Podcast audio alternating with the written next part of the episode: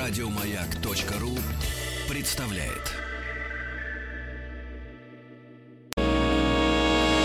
Физики и лирики. Шоу Маргариты Митрофановой и Александра Пушнова.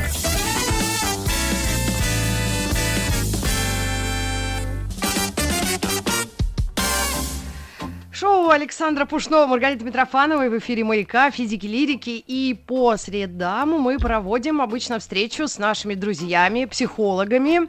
А, делаем это в рамках программы «Взрослые дети». Сегодня у нас на связи Ева Весельницкая, наша добрая знакомая, подруга боевая. Ева, вы с нами? Конечно, я с вами. Добрый день, рада вас слышать. Да, взаимно. Как вы себя Ева. чувствуете, поживаете, как вы проводите Спасибо, самоизоляцию? всё в порядке. Здорово, слава богу, все вокруг здоровы, работаю на удаленке. Мгм. Ева, ну вот э, сегодня у нас такой вопрос а, а, к вам. Мы с Александром Борисовичем обсуждали, как к нему подступиться. А, говорить об условиях необычных, в которых мы оказались, и может ли это послужить испытанием вот семейной э, жизни, вот совместным, такое длительное совместное пребывание, или, как у некоторых, получается наоборот, отсутствие кого-то рядом, а, вот насколько это может тяжело переживаться. Ну, может быть, начнем вот как раз с тяжестью того, что все время люди друг у друга на виду? Вы знаете, я соглашусь, что это испытание. Ну, Может быть испытание, может быть проверка. Ведь э, ни для кого не секрет, что в суете каждодневной жизни люди, живущие вместе, семьи, видятся очень мало. Знаете, э, утром у них есть алгоритм жизни. Утром надо встать, собраться на работу, собрать детей. Известно, что надо делать. До вечера они не видятся. Вечером у них там какие-то дела, как у тебя, как у меня, проверить уроки. И вот этот алгоритм, он э, за годы совместной жизни обычно вырабатывается достаточно стабильный, и поэтому снимает многие напряжения. И мы знаем даже, что когда семья едет в отпуск всей семьей, то даже это часто вызывает напряжение и какие-то такие, вплоть до ссор и выяснения отношений. А квартиры, насколько я понимаю, у большинства наших граждан небольшие. Вот. А э, когда люди все время вместе, у них получается много э, нагрузочных психологических факторов. Во-первых, действительно, э, они все время вместе на территории. У большинства нет возможности на, хоть на какое-то время организовать себе личное пространство. То есть вы считаете, что начинать нужно именно а, с личного пространства? То есть Да. это и самое главное, что мы теряем, когда мы все время вместе? Ну, я бы сказала, что это не самое главное, но мне кажется, что это то, что если есть взаимное уважение и понимание, проще всего организовать.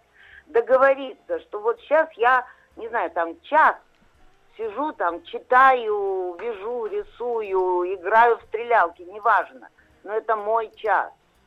А другие члены семьи заняты чем-то другим, потом можно поменяться. Вот это вот э, ситуация выдоха, ситуация Мгм. личного пространства очень важна, потому что вообще потребность в личном пространстве – это одна из психологических базовых потребностей человека.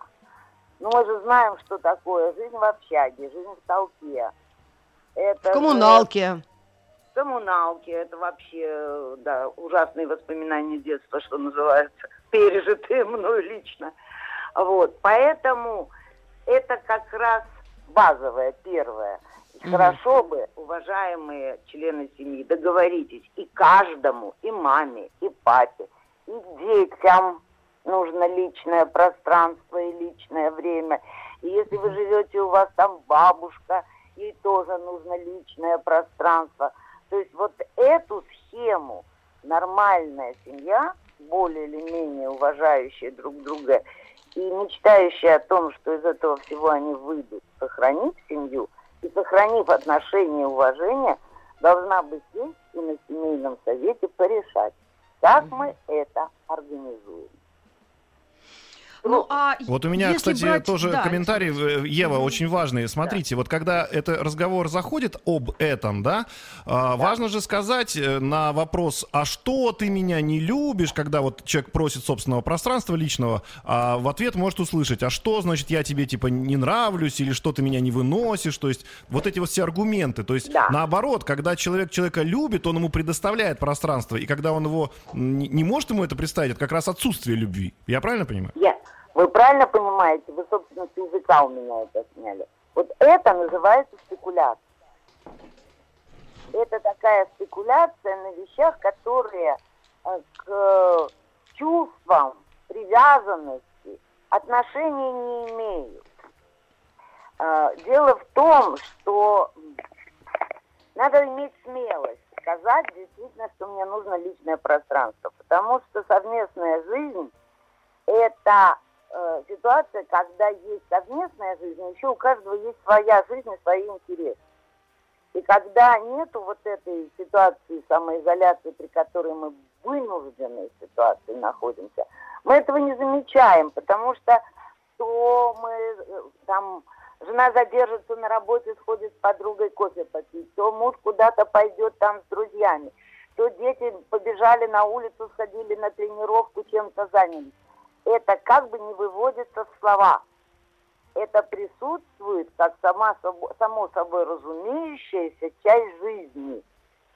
Хотя бывают, к сожалению, семьи, когда один от другого вынужден скрывать свое желание пойти с подружкой в кино, а не с мужем – или попить с друзьями пиво, а не бежать всегда домой. Человек обязан иметь кусочек своей жизни. И, кстати говоря, тогда он больше приносит и в совместную жизнь каких-то новых идей, новых переживаний, новых интересов. Вот этот момент очень важен. А вот это вот то, что вы сказали, это так э, характерно, это спекуляция. И это очень большой риск услышать в ответ совсем не то, что хочешь услышать. Mm-hmm.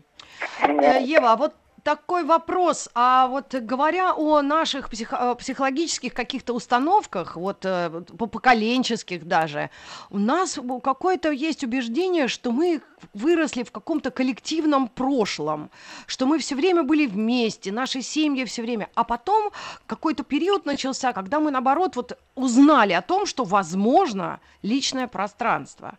Это требует каких-то ну, слома психологии, вот каких-то десятилетий, которые вот, устанавливалось в людях. Или я ошибаюсь? Я понимаю. Я понимаю, Рита, э, я понимаю прекрасно, мы выросли, что называется, в Советском Союзе. Но вы знаете, так как я э, сильно дольше вас живу mm-hmm. и, много, и много помню, не так было все одинаково и в прежние времена. Не так.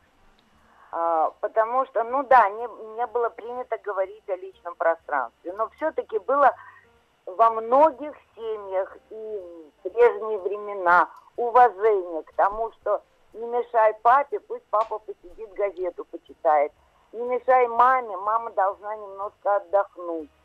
Э, кто мог, родители выгораживали детям, если не было возможности комнату, то хотя бы там угол, стол, который родители не трогали. Это, mm-hmm. это было, но дело в том, что да, действительно, внешняя установка была, что мы, мы, коллектив, важнее я что он как отдельный человек, не такая ценность, и мы должны, и установка была жертвовать своим я ради мы. Но это была, что называется, управляющая э, установка. Людьми легче управлять, когда есть мы. Но с другой стороны, в те же времена, а сейчас это проявилось еще больше, что человеку обязательно нужно личное пространство, собственная территория. И уже сейчас, ну, убеждаются все больше, что моменты творчества в коллективе не происходят. И человеку надо побыть, подумать, пересмотреть свою жизнь, почувствовать, почитать книгу. Э, я бы сказала, что да, конечно, конечно, есть такое всплывающее, скажем, что он э, в установках семейного уклада, который, я бы сказала, даже еще и не советский, а еще гораздо более давний. Такой вот семейный уклад, когда принято было, что семьи большими э, поколениями жили вместе. Но ведь это все-таки заканчивается. И мы прекрасно знаем, что несколько поколений, живущих в одной семье, это дополнительная сложность. Хотя я не отрину, как вопрос о том, что нужно заботиться о старших и о младших вообще не стоит. Это естественно должно быть. Но эта забота не означает, что у других членов семьи не должно быть своей жизни и своих интересов. Да, угу. будут люди, которым это очень трудно принять. Но с другой стороны, я э, как э, практикующий психолог, консультирующий, вам скажу, что очень многие бабушки, именно в позиции уже бабушек, и дамы пожилые, честно говоря, признаются скорее психологу, чем своим детям, что они и хотели бы немножко самостоятельной отдельной жизни. И что э, разговоры детей, ну как же, ты же бабушка, мы тебе сейчас внуков, как ты тут одна? Знаете как, ну вот я в возрасте совсем-совсем бабушки классической, да? Это э, прекрасно mm-hmm. одна, и мои знакомые ровесницы, и компьютеры, дела, и книги, и на дачу уехать, и побыть одной. То есть, понимаете, ну им очень часто неловко, потому что у них тоже есть в памяти, что как-то неприлично, что люди скажут. Поэтому мне кажется, что лучший способ – это сесть в семье и по-честному поговорить. Угу. А, мне кажется, что если семья связана общим уважением, общим каким-то значимостью друг для друга, то честно поговорить не должно пугать, что это разрушит отношения. Наоборот, уровень доверия увеличится. Может быть, познакомиться наконец. Ну вот вы сказали угу. фразу «разрушит отношения», и мы, кстати, тоже пытались, вот обсуждая тему для взрослых людей, детей, э, говорить, ну, такую очень тяжелую, как мне кажется, психологическую историю, как э, вот когда эти отношения разрушены, и вот семья переживает э, такое, ну, вот, э, ну, близкое, наверное, к разводу, да, состояние, ну, то есть с, к расходу. И вот тут да. мы с Александром Борисовичем э, обсуждали эту тему, поскольку живем в каких-то отношениях достаточно долго, и вроде бы на, на, наши семьи это, ну, вроде не касается. Но если мы видим своих друзей или кого-то, какие, насколько напряженные могут быть между людьми отношения. Вот есть ли такие ситуации, Я чуть можно когда конкретики добавлю, брак Маргарита Михайловна. не надо спасать? Вот, вот я, вот я это хотела спросить. То есть бывает ли а, такое, что... Не надо спасать? Нет. Да. Ну да. Вот или ну, надо, ну, хорошо, видимо, хорошо. какие-то случаи, когда надо и когда не надо. Вот давайте тогда разберем вот это и это. Ну там случаях. Александр Борисович хотел какую-то конкретику добавить. Ну давайте, а, давайте. Я просто хочу сказать, что очень просто. Смотрите, у нас сейчас, э, ну, в, связи с тем, что у нас происходит, да, а, возникла вот какая ситуация. Обычно мы читали даже где-то, ну не знаю, в каких-то статьях, что брак разрушил быт. Да, вот этот быт, который, значит, вот да, была семья да. молодая, они как бы начали Семейная взаимоотношения, все хорошо. И вот... Ой, Рита, вы да, у а меня а вот сейчас, языка, а вот сейчас тот самый быт, он присутствует в любых семьях, причем в громадном количестве. И если, я так понимаю, семья это сразу не фиксирует на входе, например, что, слушай, дорогой, у нас ситуация поменялась, да, давай я не буду обслуживать там тебя и шестерых детей, а ты тоже в этом будешь участвовать, потому что ситуация действительно не такая, что ты ходишь каждый день на работу и тебя здесь нет. И если они не поймают на входе вот это изменившееся состояние, то они, скорее всего, придут действительно к разводу из-за быта. Прав я или нет? Ну, это большая доля вероятности. А, дело в том, что для людей, если они не привыкли рефлексировать изменение ситуации, то есть задуматься над тем, а, что это значит, изменение ситуации, это же изменение ситуации не только внешнее, то есть сидите дома, да, живите дома, а следствием этого является а, как-то по-другому надо жить. И вы абсолютно правы. А, не получится жить, как жили. Вот э, само собой. Само собой она занимается хозяйством, само собой он в свободное время, там, я не знаю, занимается, э, смотрит телевизор. Вот или там наоборот, само собой, он там озабочен детьми и все, а она само собой э, пошла в салон, э, что-то еще там делала, еще. Я просто не люблю, когда все сводят на то, что только женщины такие все себя работящие страдали, всяко бывает. Угу. Так вот здесь получается, что люди должны действительно, как, ну как, в изменившихся условиях переструктурировать свои права и свои обязанности. Как жить будем, что будем делать, кто за что будет отвечать, чем мы будем заниматься.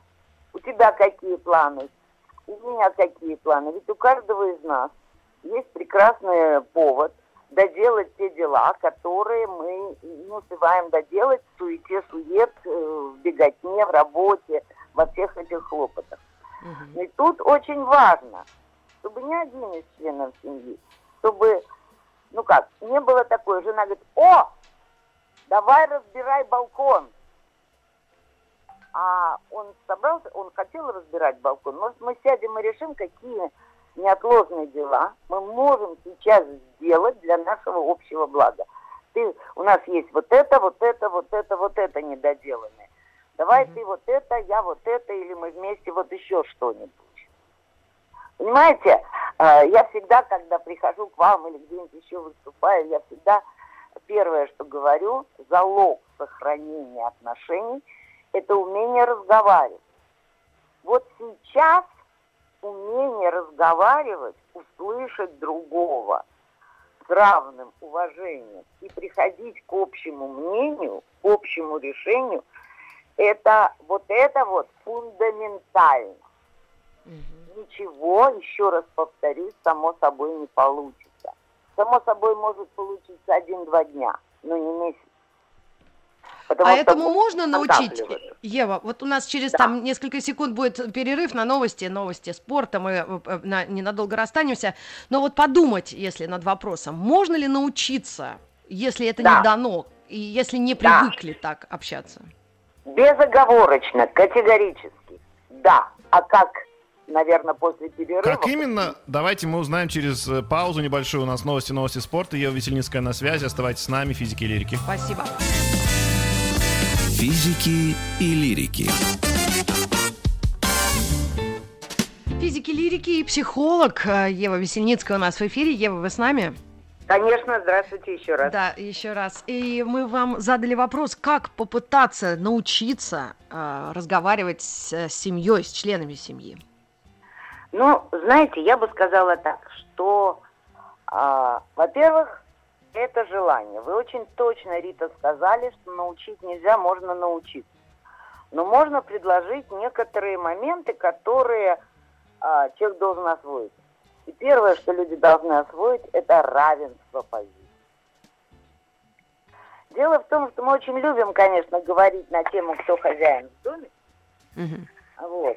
Но дело в том, что а, если человек говорит, что он хозяин в доме, то на нем вся ответственность.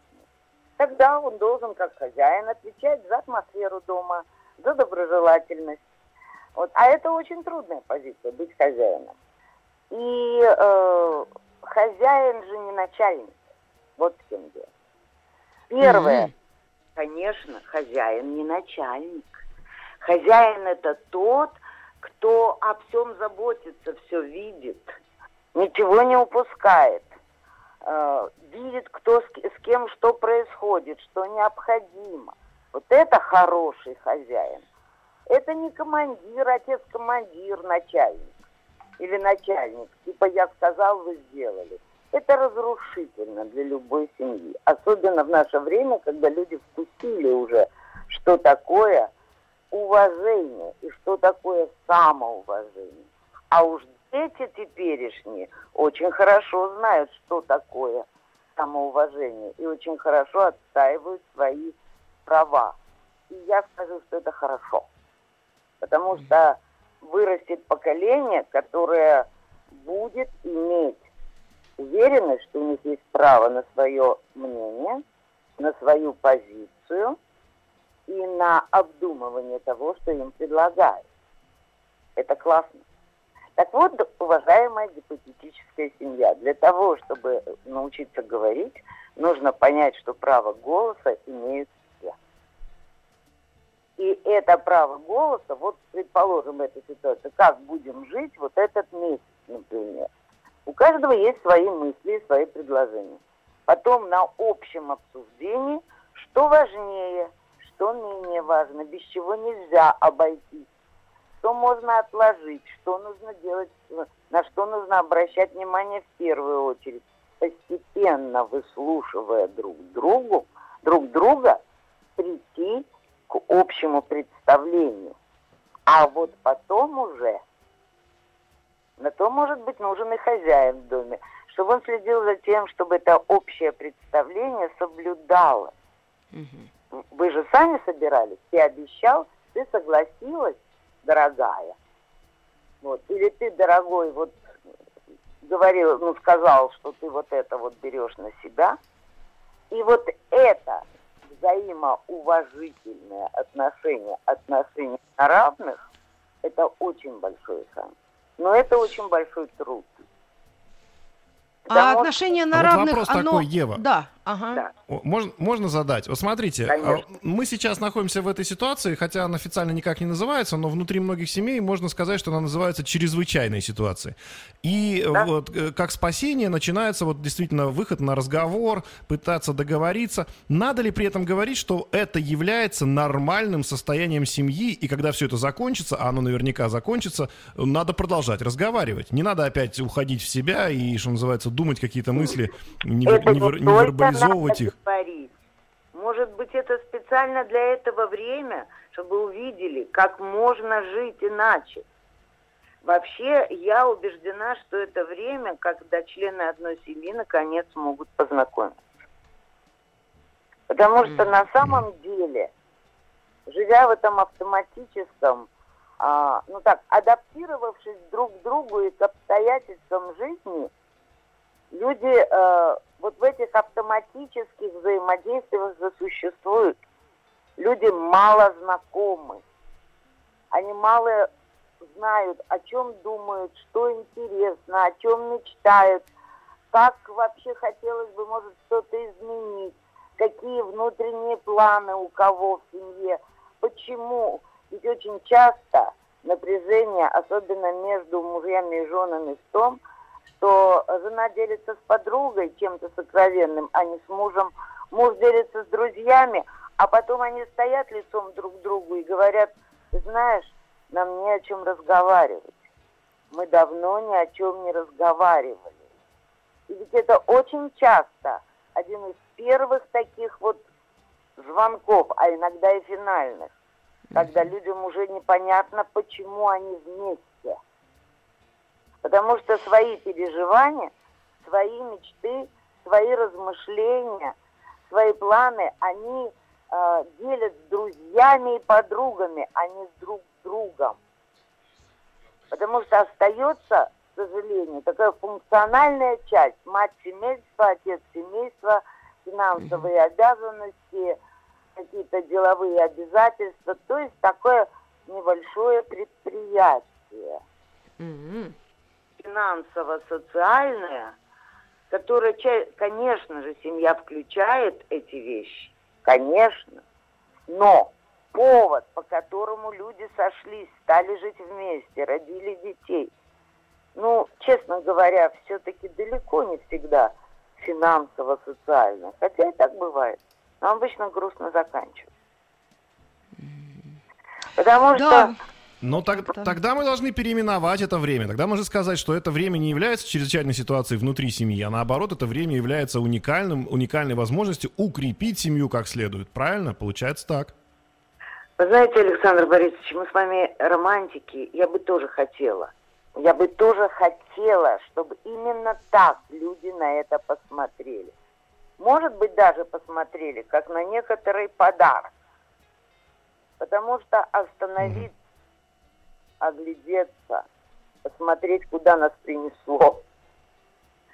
Куда мы доплыли во всем этом бурном потоке жизни, с чем мы приплыли, и что у нас на сегодняшний день есть, и ответить себе на вопрос, обновить его. Ведь когда люди встречаются, они знают, зачем они хотят быть вместе. Они могут даже не выводить это в слова, или они говорят это привычным словом «я тебя люблю», «я хочу быть вместе», «мне без тебя плохо». А, а потом начинают говорить, что «ах, привычка». Но может быть, этот период может оказаться периодом, ну как бы, освежения восприятия друг друга. Ведь особенно те, кто живут вместе давно, очень часто попадаются на том, что живут все с тем человеком, с которым познакомились несколько лет, а иногда и десятков лет назад. А это уже другой человек. Он mm-hmm. изменился, он не стал хуже, лучше, он просто меняется, потому что меняется мир. Познакомьтесь, это может быть очень интересно. Вообще, что может быть интереснее человека, особенно близкого человека? Мне кажется, mm-hmm. так. Ой, не знаю, как-то это все э, звучит да? романтично идеально, но возможно ли это воплотить в отдельно взятой семье ну, в любом городе? У или... нас буквально три минуты осталось. Ева, хочется еще раз э, вот вопрос, когда обратная ситуация, когда ситуация наоборот какого одиночества, когда нет возможности съехаться, а сложилась ситуация так, что, например, он оказался в одном э, месте, она оказалась в другом месте, семья, как говорится, разорвана. Ну, знаете как? А, расстояние физическое не может быть разорванностью семьи. Вот не может быть. Если люди слышат друг друга, важны друг другу, интересны друг другу, у них общая жизнь за спиной и общая жизнь впереди, то временное физическое дистанцирование, ну, боже мой, в наше время с такими возможностями связи, такими возможными увидеть друг друга, используя все технические возможности, ну и немножко поскучать друг о друге, чтобы уже как-то, не расставаясь, жены моряков, жены дальнобойщиков, э, люди, это нормально. Если люди этого не выдерживают, то тогда вообще вопрос, если месяц пожив отдельно, они начинают думать о том, что им отдельно лучше, чем вместе, то тогда имеет смысл встретиться и обсудить этот вопрос. Да, Ева, спасибо большое. Я такое вспомнила одну э, зарисовку из своей жизни. Вот у нас минутка осталась. Я летела uh-huh. куда-то в Америку далеко, по-моему, в Нью-Йорк, часов 9 лететь. И какая-то вот пожилая пара зашли в салон, ну, в эконом-класс. И мы вместе там ошивались, и э, бабушка прям и дедушка, куда они ехали, кому-то, я, ну, я уже не знала, они очень такие пожилые, но в Нью-Йорк. И, и эта бабуля села рядом со мной, а потом начала оборачиваться. Дедушке достался другой ряд, ну, другое место. И она начала крутиться, суетиться, и вообще вот как-то ну, попривлекать мое внимание, что что-то не то. И потом она все-таки решилась и меня попросила вроде как поменяться. А я говорю, бабуль, а я говорю, а ты сколько с дедом живешь? Вот, мы так, фамильярно я так и позволила себе. Она так на меня посмотрела, потом на деда, и больше она не, на него не смотрела. И мы остались сидеть вместе, обсуждали жизнь, перелет, планы, ну вообще все. То есть она подумала, что в принципе посижу-ка я отдельно. Ой. Ой, не знаю, Ева, это Ева... отвалилась. Спасибо да? огромное Еве Сильницкой, что была Ева, с нами. Огромное. Еще больше подкастов на радиомаяк.ру